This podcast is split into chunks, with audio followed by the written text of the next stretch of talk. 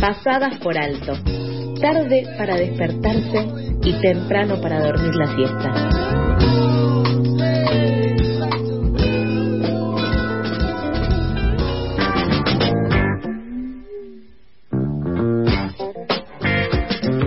Siendo las 8 y 29, ya cerca de las 8 y media, seguimos con más noticias acá en Pasadas por Alto. Docentes del barrio porteño 21-24 denunciaron un estado ausente ante el fallecimiento de una alumna de 11 años del colegio 11, Distrito Escolar 5 de la ciudad de Buenos Aires, que se produjo este lunes en el Hospital Pena. Los las docentes de esta comunidad educativa apuntan al gobierno de Horacio Rodríguez Larreta y a la gestión de la misma Soledad Acuña por desfinanciar la educación y mirar a otro costado ante las problemáticas de los vecinos de la ciudad. Para ampliar la información estamos en contacto con Jorge Adaro, secretario general adjunto de ADEMIS, el gremio docente. Hola Jorge, ¿cómo estás? Toto y Lautaro te saludan. Buen día, ¿cómo están ustedes? Muy bien, muchas gracias.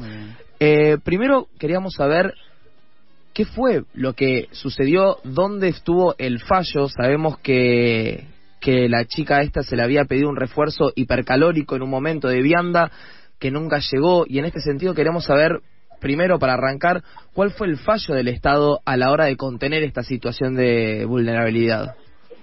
Bueno, fueron muchos. Eh, además del tema que mencionás de la, del refuerzo sí en la alimentación, eh, ya esta niña entra en el 2017 a la escuela con eh, con desnutrición. a partir de ese momento, la escuela, a partir de los organismos que, que tiene, por ejemplo, el equipo de orientación escolar, que es a donde nosotros derivamos cuando advertimos alguna situación este, importante con nuestros niños y niñas, a partir de ahí se empieza un camino, un camino corto porque lo que empieza a aparecer es que no hay, por ejemplo, dónde derivar niños y niñas, no hay, digamos, una posibilidad cierta este, con una respuesta inmediata a ese tipo de situaciones. Lo que marcan las maestras es todo el recorrido que se fue haciendo, sí, este, donde se reiteraron los pedidos para la intervención este, de organismos del Estado que nunca, que nunca aparecieron. Entonces, este, hubo toda una serie de, elementos. Esos son los más antiguos. Mm. De lo más inmediato, por ejemplo, llegamos a el llamado al SAME y que el SAME, después de una hora y pico, no fue a la escuela. Es decir, esto, insisto, no es una excepción estas son cuestiones que cualquier maestra, cualquier maestro, cualquier familia que vive en los barrios periféricos puede dar fe que estas cosas suceden a cotidiano. Bueno, Jorge, acá Toto, eh, llevándolo a un plano más general, eh, quería consultarte yo sobre si en general las escuelas de la ciudad tienen algún canal habilitado o se supone que deberían tener eh, para informar indicaciones médicas u otras alternativas de transporte y asistencia de emergencias más allá de, del SAME y demás. ¿Hay alguna alternativa en las escuelas? No, no, no. Nosotros, digamos, en casos de emergencia tenemos que llamar al SAME. Muchas mm. veces sucede, digo, lo que pasó en la, el viernes pasado, o por ejemplo, lo que nos pasa que cuando vos llamas al SAME, el SAME primero avisa este, a, la policía y si la policía puede hacer el acompañamiento, entra a los barrios, si no, no entra, y si no entra, se quedan sin asistencia, y eso cuando estamos hablando del llamado de una escuela. Imagínate lo que puede ser un llamado en un barrio un sábado a la noche, es decir, es inexistente la asistencia, digamos, por parte de, del Estado en este tipo de cosas. Ahora, en general, como bien decís, la, ausencia se puede marcar en tantísimas cosas más. Por ejemplo, lo que pasó con esta niña no es una situación excepcional. Ayer hablando con las maestras de la escuela, coincidíamos en que esta situación pudo haber sucedido en tantísimas escuelas de la ciudad de Buenos Aires, ¿sí? Donde, por ejemplo, el gobierno al que nosotros venimos denunciando sistemáticamente por la calidad y la cantidad de comida que se brinda a los pibes, que es desastrosa, ¿sí? Nunca ha previsto, por ejemplo, un plan general de refuerzo alimentario para los sectores que son más castigados por la crisis económica. En esta escuela no había comedor. En esta escuela donde iba esta niña, cuando uno habla de refuerzo alimentario, era un, ellos toman o una infusión o un yogur, un vasito con un paquete de galletitas de agua y un sándwich supuestamente de jamón y queso con una manzana es el almuerzo que la escuela brinda, ¿sí? Entonces, podemos seguir dando un montón de detalles de cómo el Estado está ausente y cómo ante esa ausencia del Estado y de manera muy limitada, ¿sí?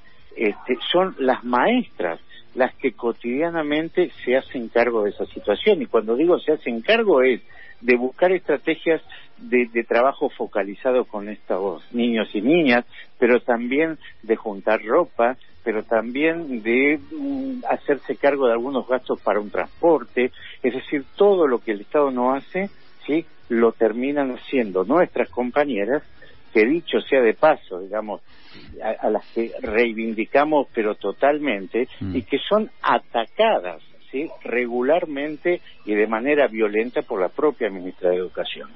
Sabemos eh, que el Ministerio de Educación porteño recién el martes eh, se acercó para poder supervisar la escuela.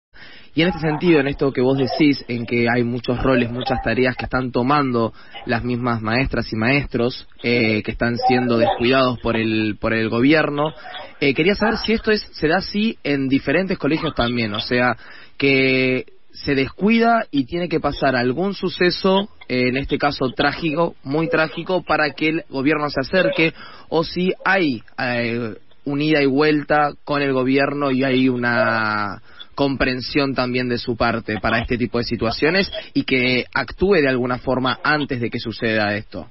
No, digamos, no hay, a ver, todo esto precisamente refleja lo que no sucede en, en, la mayoría de las escuelas. Ahora, el gobierno el martes estuvo. Mm. Yo ahí quiero hacer una precisión. Hubo funcionarios, digamos, del, del área primaria, eh, que estuvieron en la escuela, que no resolvieron nada, dijeron, bueno, bueno, lo del comedor puede ser más adelante, ahora vamos a reforzar el sanguchito, ¿sí? Ahora, hay un funcionario, por ejemplo, muy conocido, eh, que se llama Fabián Capoy, que se dedica a ir escuela por escuela a sacarse fotos con los pibes, haciendo una campaña permanente. Lo mismo hace Soledad Acuña, a la que hemos visto en video festejando sus cumpleaños en las escuelas. Este tipo de funcionarios estuvieron, por supuesto, totalmente ausentes. Los, digamos, los referentes y los responsables directos de la política educativa en la ciudad de Buenos Aires no han estado en la escuela, pero, pero, pero ni ayer, ni el lunes, ni cuando hay una situación de estas características. Bueno, eh, Jorge, muchísimas gracias por darnos estos minutos y por explicarnos la situación que está teniendo el gobierno con para las escuelas. No, por favor, a ustedes por el contacto y esperemos que a partir de ahora, digamos, la situación cambie, pero eso significa un incremento de presupuesto, un incremento de elementos que son necesarios ya no para el tema educativo, sino para sostener materialmente a miles de pibes que están atravesados por una crisis que cada vez es más profunda. Muchísimas gracias. Pasaba Jorge Adaro, secretario general adjunto de ADEMIS, para hablar sobre el fallecimiento de una alumna de 11 años en un colegio de la ciudad de Buenos Aires.